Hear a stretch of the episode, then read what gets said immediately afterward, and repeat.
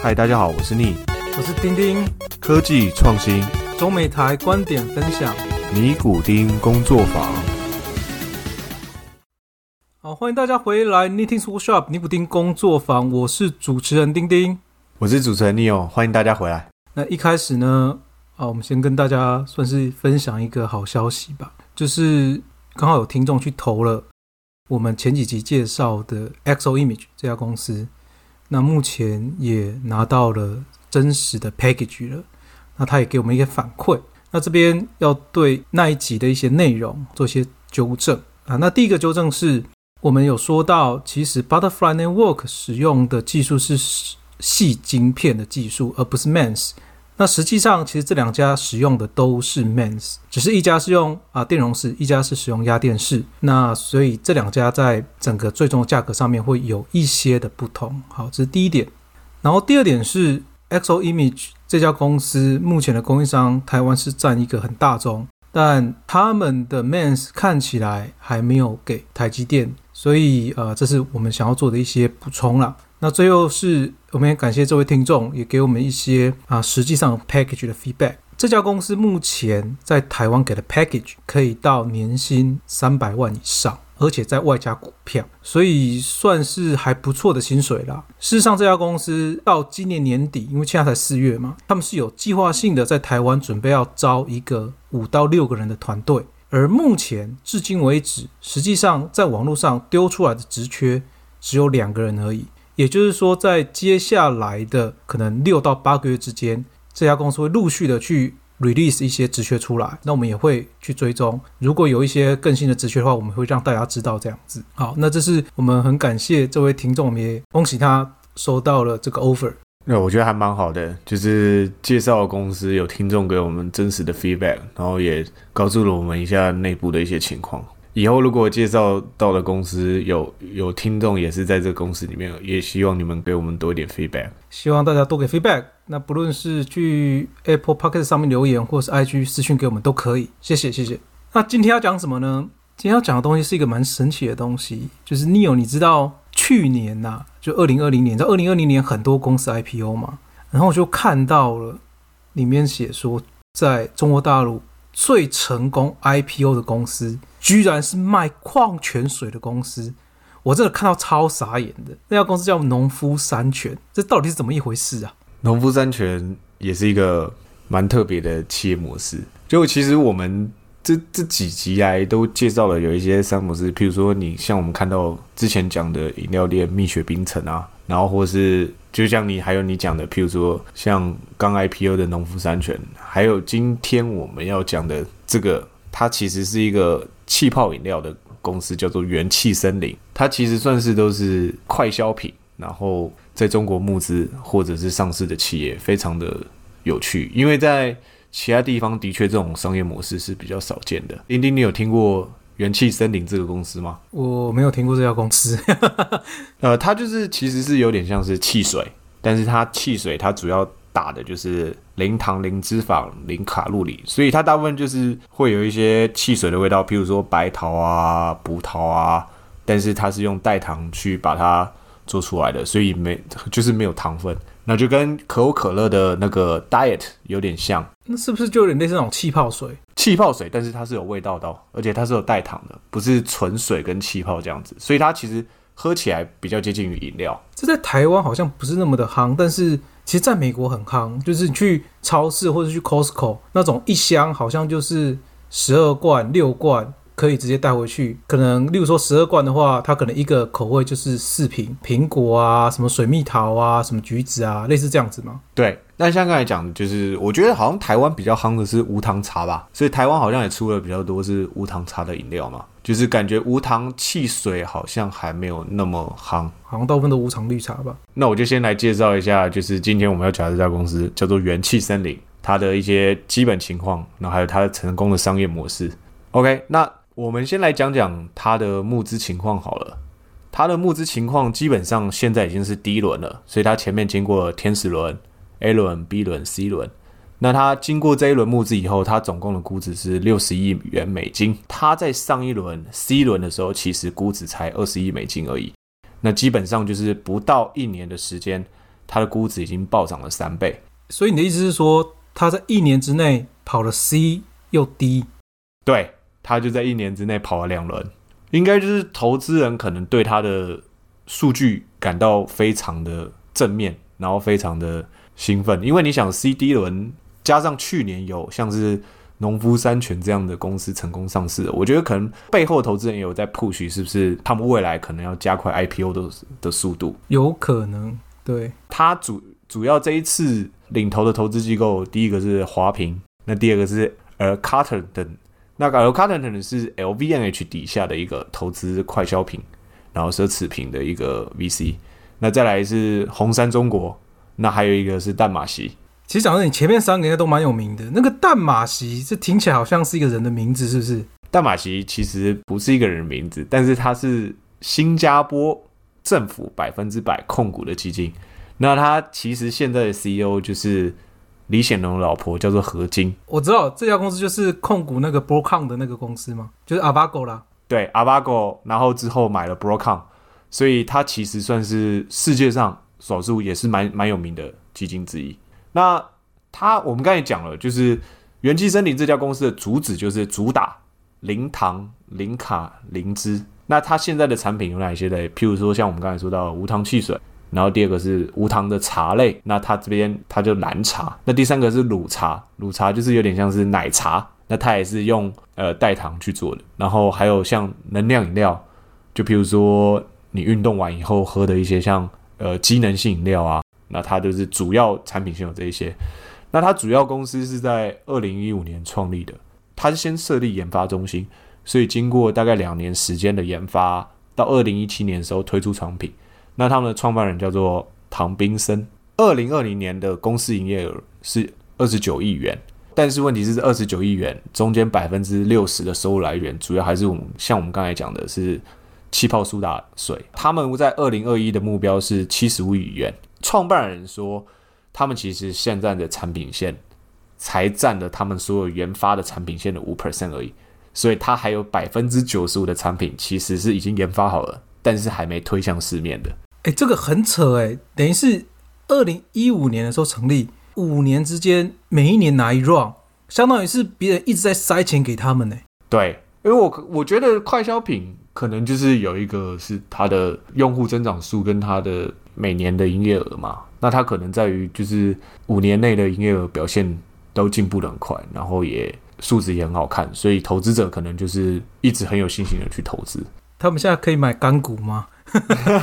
我也想要。对啊，他因为你看他，他说他二零二一年的目标是七十五亿美元，但他二零二零年才做了二十九亿美元，基本上就是要翻一倍多。然后他说他可能还就是在推更多的产品线出来。我们就看看他明年的表现会是怎么样子。那他其实他的成功模式有两个，他的第一个成功模式应该是大家应该是蛮常看到这个成功模式的，只是不知道它叫什么，或者呃它的理论是什么。那第一个叫做 geographical arbitrage。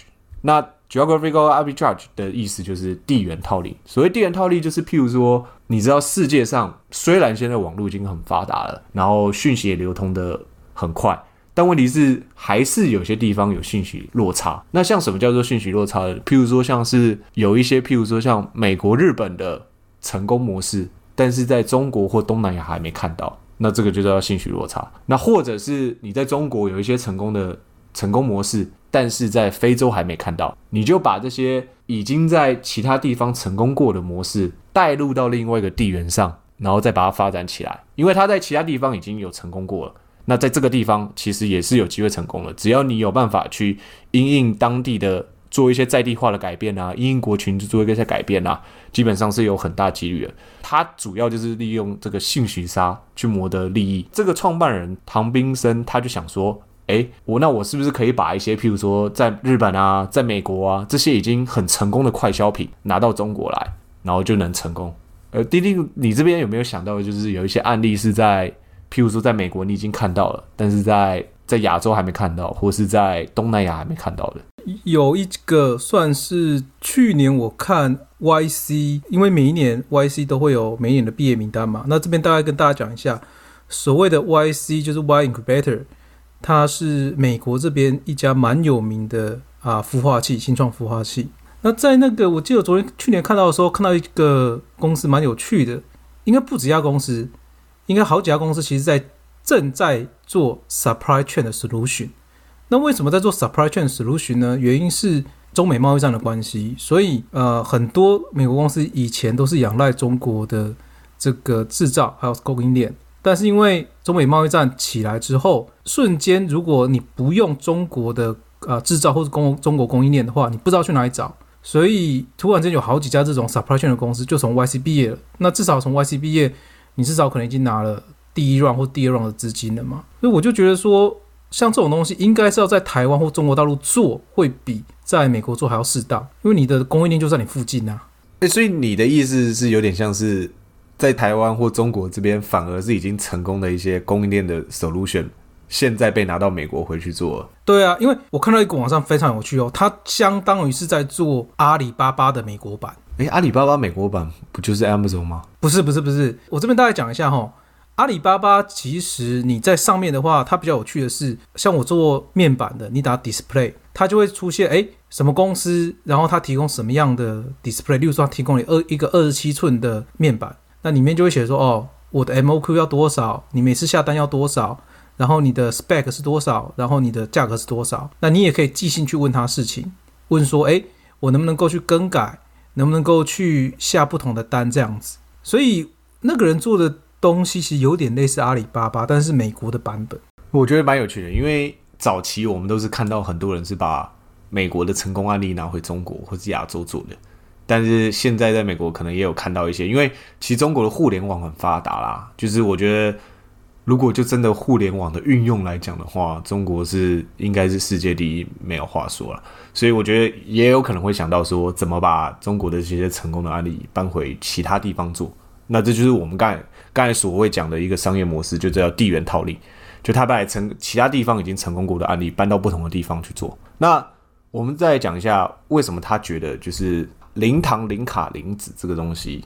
就是在中国还没有被发掘出来，还有很大的潜力。其实有一个数据是这样的：二零一九年的时候，中国与其他国家无糖茶的占比啊，就我们刚才讲的，就无糖茶这个东西在市面上的占比，你知道日本的占比可以达到多少吗？无糖茶在整个饮料市场市面上，我觉得他们应该要占很高，但是我又不确定。原因是因为我知道日本人很常喝无糖茶，但是。他们也很喜欢做一些，例如说像茶道之类的东西，就是他不喜欢去买，但他会自己泡。所以我猜可能六六十趴差不多了，但数字比我们想象更多。无糖茶在日本的整个销售市场占比是八十三 percent，八十三 percent 啊，那么多啊！对，我们再来讲一个澳洲好了，澳洲可能也算是一个比较养生的国家吧，但你知道它无无糖茶的占比居然有四十四点四 percent。诶，那其实它比我想象中高很多，因为我会觉得澳洲算是一个偏西方的国家，西方人其实不太喝无糖茶的。对对，但可能他们也比较注重养生嘛。那你猜中国才多少 percent 而已？中国应该也至少要将近澳洲吧，因为台湾都喝那么多无糖茶了。嗯，我必须说啦，中国才只有五点二 percent 而已，无糖茶占比在整个饮料市场的销售，真的假的？真的。那那再来讲一下好了。我们再讲一下说无糖可乐好了，就是因为无糖茶可能西方人可能不喝茶，或是怎么总喝可乐吧，对不对？那我们来讲一下无糖可乐在各个地区的销售占比好了。你你知道像英国的占比是多少吗？像这种地方应该至少破五十啊，因为他们就是你知道大家都喝可乐，甚至你跟我讲说到八十 percent 我都觉得有可能。对，英国差不多六十三 percent，整个西欧整个地区来讲大概在四十二 percent。美国可能健康观念相对于我们刚才讲的欧洲国家比较低一点，所以大概在三十七 percent。那你知道中国的占比才多少吗？对啊，它的无糖茶已经那么低了，我觉得它的无糖可能应该很高吧，应该也是至少要三四十 percent 吧。没有，低的让人家夸张，三点四 percent。哎，对啊，他不喝无糖茶，也不喝无糖可乐，那他喝什么？有糖可乐啊，有糖饮料啊。呃，不，总不可能大家都喝那个吧？真的，所以其实。为什么他的创办人会觉得就是，哎，像在日本的他的无糖茶的比例这么高，或在像英国的他的无糖可乐的销售占比可以这么高，中国这么低，所以他是不是表示说他还有很大的空间是消费认知讯息不对称，或许是中国现在对于健康养生观念还没那么强烈啊，或者是消费者不知道其实市面上有这么好的产品可以去使用，所以他看到了这个机会，所以他就发现了这个机会。那他其实源自于森林，他也很简单，他对于他自己的定位就是叫做无糖的专家，就他所有的饮料的产业链都是无糖的，那他就聚焦于这一个主题，把产品线扩张。譬如说我们刚才讲的无糖茶，它也有茶饮，然后是无糖的。那我们刚才讲的无糖可乐，它其实是像是无糖气泡水嘛，气泡气泡饮料。那它也有气泡水、气泡果汁，还有像我们讲的功能饮料，譬如说你运动完以后喝的像舒跑啊、机能性饮料这一种，那它也有无糖的。所以它其实就是看到了其他地方成功的，然后再看到中国的占比市场还很低，所以有很大的潜力。然后它就聚焦于这一个零糖、零卡、零脂的这一个核心。然后去发展它的产品链跟产品种类，这是它第一个成功的模式。那我们再来讲讲第二个成功模式好了。它的口感其实是很不一样的，因为丁丁像你知道，像可口可乐用的代糖是什么代糖吗？这我不晓得，我只知道它是代糖。哦，它叫做阿斯巴甜，或是有的会用安赛蜜。哦，阿斯巴甜很有名啊。对，阿斯巴甜很有名，对吧？那其实你知道，就是像这种代糖啊，因为正常的可乐用的是蔗糖嘛？那你想，如果今天我这个代糖的口感越接近蔗糖的话，是不是对于消费者来讲，他会觉得，哎，这个跟原本的可乐喝起来越像，那我也喝起来越舒服？因为你你不觉得你在喝像 diet 这种可乐的时候，你会觉得代糖有一股很奇怪的味道，让可乐不像可乐，对不对？对，没错。就像我，我有朋友，就是他很喜欢喝可乐，但是他永远只喝。正宗的可口可乐，他绝对不喝什么 Diet Zero，他觉得你喝那就不是可乐啦。我为什么要花钱喝那种没有气的东西？他觉得像是垃圾，对不对？就是那个味道有一个很奇怪的味道。那为为什么会是这个原因呢？因为其实阿斯巴甜的糖度啊，对比于蔗糖是蔗糖的一百五十到两百五十倍。所以你想，它阿斯巴甜的糖度已经高于是那么多，那它要稀释多少多少？它是不是很难去调出像是蔗糖那样一样的口感？所以才会喝起来就是让大家感觉那么突兀，就是跟原本的可乐很不一样。那其实有另外一个代糖叫做赤藓糖醇，赤藓糖醇的甜度啊，大概就是蔗糖的六十 percent 到八十 percent，所以其实它是很接近蔗糖的。它如果要去模拟蔗糖的那个口感，其实是比较容易的。元气森林做了一个专利。他其实是研究了，就是很多消费者他们对于蔗糖的接受度大概怎样是最舒服的。他的专利中显示出说，其实你这瓶饮料里面的七到八 percent 的蔗糖是消费者喝起来是舒服的口感。所以它其实基本上是用赤藓糖醇加上三氯蔗糖两个去混合，去模拟饮料中带有七到八 percent 蔗糖的这种口感。那你一定也会很好奇去问说，诶，你这个赤藓糖醇为什么？甜度是接接近蔗糖的，那为什么像可口可乐这些大公司，或是其他的大公司，他们不愿意用赤藓糖醇，而去用阿斯巴甜呢？然后就有人想说，哎，是不是因为你这个东西没有被量产啊，或者是很晚被发明的？其实不是，赤藓糖醇这个东西是十九世纪就被发明了，而且它在中国大概在十五年前的时候，它已经工业量产了。那为什么大家不用？其实理由应该很简单，丁丁，你猜猜看，为为什么理由就是大家不用赤藓糖醇，用阿斯巴甜？我觉得这只有两种可能，要么是这个东西有害人体，然后第二个就是价格过高。对，那其实问题就出在于它的成本问题。赤藓糖醇的价格是阿斯巴甜同样的量的一百倍，一百倍啊！对，赤藓糖醇一百块，阿斯巴甜只要一块就可以达到差不多的效果。那这家元气森林有可能赚钱吗？是一百倍的价格，诶，你就觉得很好奇嘛？诶，他这样子是不是到底他说他标榜说他用赤藓糖醇模拟消费者口感，那反映到真的利润上的时候，他真的是不是有赚那么少钱，或是他现在的状况是怎么样？那我们来看一下，其实饮料这个市场，大家一直所知道，像譬如说手摇杯好了，手摇杯大家应该都知道，就算他家的店面加人力成本，应该也是有三十 percent 以上的毛利率的嘛。可口可乐其实就是有点像制造业嘛，一样的配方，工厂出厂铺渠道，渠道最主要的花费就渠道跟广告嘛。可口可乐的毛利率一直其实都维持在大概六十 percent。那像我们刚才讲的农夫山泉，农夫山泉的利率也大概有五十五 percent。所以对于饮料市场来讲，相对于其他产业是一个很高毛利的产业。但是对于元气森林的这个创办人唐生斌来讲，他觉得应该是要以产品为王，而不是以渠道为王。就是他觉得应该把很多的利润跟研就经费花在产品，就是使使用者更使用更好的产品，而不是说，比如说我去打很多 marketing 啊，我去搞很多的渠道啊，然后可以让大家买这样子。我们大概可以去推估一下，就是外面有机构研究，自己研究上说，元气森林大概一瓶的成本是两块人民币，那它其实卖出去的价格大概是二点五块到二点八块人民币。那我们取二点八块，就是它利润比较高好了，那可能它一瓶的利润就是零点八块人民币。那零点八块人民币对于它成本两块，其实它的毛利率只有二十八 percent，所以相较于可口可乐的六十 percent 跟五十五 percent 来讲。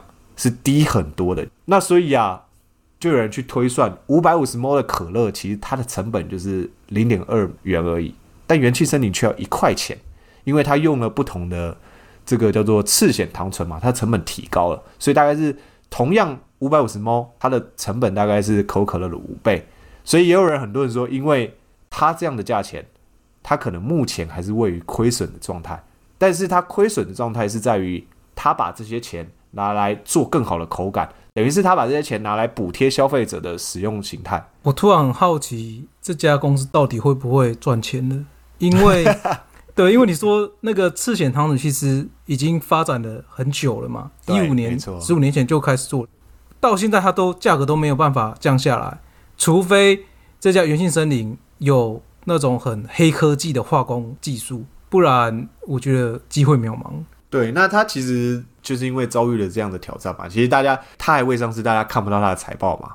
那只是外面有人推估说，诶，他还在亏损，但是其实他增长的很快。那可如果他一直维持这样的亏损的话，公司也活不久嘛。所以，譬如说，他现在就想一些办法，去在他的供应链上，或者是他现在的产品的战略上做一些调整。第一个就是他之前都是靠人家代工的，所以他都是委托于代工厂。那你委托于代工厂，可能就会遇到。问题嘛，就是比如说像淡季的时候或旺季的时候，丁丁你也知道，供应链厂商，如果你只有单一家的话，在淡季的时候跟旺季的时候，是不是有很多很大的不同？淡季的时候就是什么都可以降价，什么都好谈；旺季的时候就是啊，不好意思啊，你这个是老板说你这是 low priority 啦，所以不是我不帮你啊。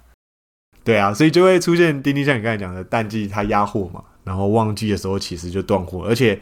你把所有的呃 leverage 在代工厂上，其实很多东西你没办法去控制。譬如说，呃，你改了配方，或者是他偷改你的配方，或者是他更用更便宜的原料，如果你没有好去 audit，其实你也 audit 不出来嘛。所以其实他们有想了一个办法，就是自建工厂，然后在二零二零年八月的时候开始动工。因为其实你想，他已经拿到第一轮了，所以而且他在这一轮又拿了应该不少的钱，他可以把这些现金流拿出来做代自建工厂。那如果他有了自建工厂以后，其实他对于生产的过程，他可以完全掌控。那对于原物料来讲，或是对供应链的管理上来讲，它更容易。所以应该照理来讲，它虽然一开始有实质出支出好了，但是问题是未来应该可以看得到它的供应链成本应该是会下降的。那还有第二个就是我们刚才也讲了嘛，就是它其实百分之六十的营营收都来自于气泡水，就气泡饮料。那其实气泡饮料里面。它有很多种口味，比如说葡萄啊、白桃啊，基本上这两个 SKU 是卖的最好的，所以基本上可能也集中于在这两个 SKU 上。其实它还是有点过度的太单一了，就是它的爆品，它就是大家可能知道元气森林都是因为这个气泡水，然后大家可能只会买他家的气泡水，但是没有买其他的产品。那所以他其实现在也在做，说他尽量想把他的产品线再扩张一点，然后做比较不一样的延伸，不一样的区域，像是譬如说他在饮料类。他就投资了一个，譬如说像北海牧场，那这个可能是做一些奶茶类啊，或奶之类的。那他还有投资一个叫 Never Coffee，就是咖啡类。那其实他也投资了一些像青石元气研究所的鸡胸肉肠，或是田园主义。那他还投资了一个白酒，叫做关云白酒。那他其实也投资了一个餐饮，叫做三鬼鸡汤。那可是他就是未来想从元气森林开始，然后慢慢把他的产品先扩张，就是不要把说单一产品。全部的鸡蛋都投在同一个篮子里，就是可以把它产品扩张，然后去做更不同。那这样它也会有不同的营收来源。那大家可以 leverage，就是它比较多种类，以后不会说啊，我这个东西如果出现了其他竞争者，很容易它的营收就少掉一部分，所以他大概有这样做的他的调整。当然也有他他继续的挑战在，因为他想要提供更好的口感给消费者，可是它的成本是很高的。那未来有没有办法压下来，可能就还是一个另外一个我们值得观看的问题。真的，而且在这边分享一个我突然想到的事情，就是我突然发现中国大陆最近几年好像非常的强烈去追求一些化工的人才，像你看刚刚讲原性森林，其实就是感觉上它背后有一堆化工的人才在处理事情。那我也想到说，我之前我一个朋友，他的家人呢，在英国读完博班之后就被中国大陆公司挖去了。啊，一年给了一千万台币。那在哪个产业？就是是偏哪个产业的化工研究？这我有点忘了耶，我忘记是在偏这种食品业，还是要偏医疗业，我有点忘记了。对，但是其中一个化工研究，就是他说很多公司来找他，那一年也给了一千万台币。对啊，因为我其实觉得很好奇的是，我今天就是我们平常都只知道代糖，代糖，可能有些人更知道是阿斯巴甜。但问题是我今天才知道，说原来还有另外一个代糖，然后它是可以跟模拟蔗糖相相近的，而但它成本比较高，所以没有人去用。所以我觉得这某部分成分上来讲，也是一种创新，而且它可能需要更多的研发精力，然后而且还要去调配出更适合使用者消费的模式。所以我觉得它能爆红，也不是就是一世之间的事。可能是他真的有一套很规律，他想要做好更好的产品。就我觉得这还是蛮值得大家借鉴的。就是像我们刚才说的地缘套利，然后再讲到说他为了模拟口感，我觉得这两个是大家如果以后就是想要就是创业啊，或是想要做一点自己的小生意，也可以从这些不同的模式去看看有没有东西可以找到一些机会。对，那如果你是化工领域的专家的话，你又不排斥去对岸工作。你可以去考虑一下这家公司了，我相信这家公司应该会给到非常高薪。对啊，因为他也还没 IPO 嘛，而且每一年都被 VC 塞钱，而且还是很大的 VC，红杉中国啊、淡马锡啊、LVMH 啊。好，那就是我们这礼拜的分享。那如果说有任何反馈的话，也欢迎跟我们联络。那我们下次见喽，谢谢大家，谢谢大家，我们下次见，拜拜，拜拜。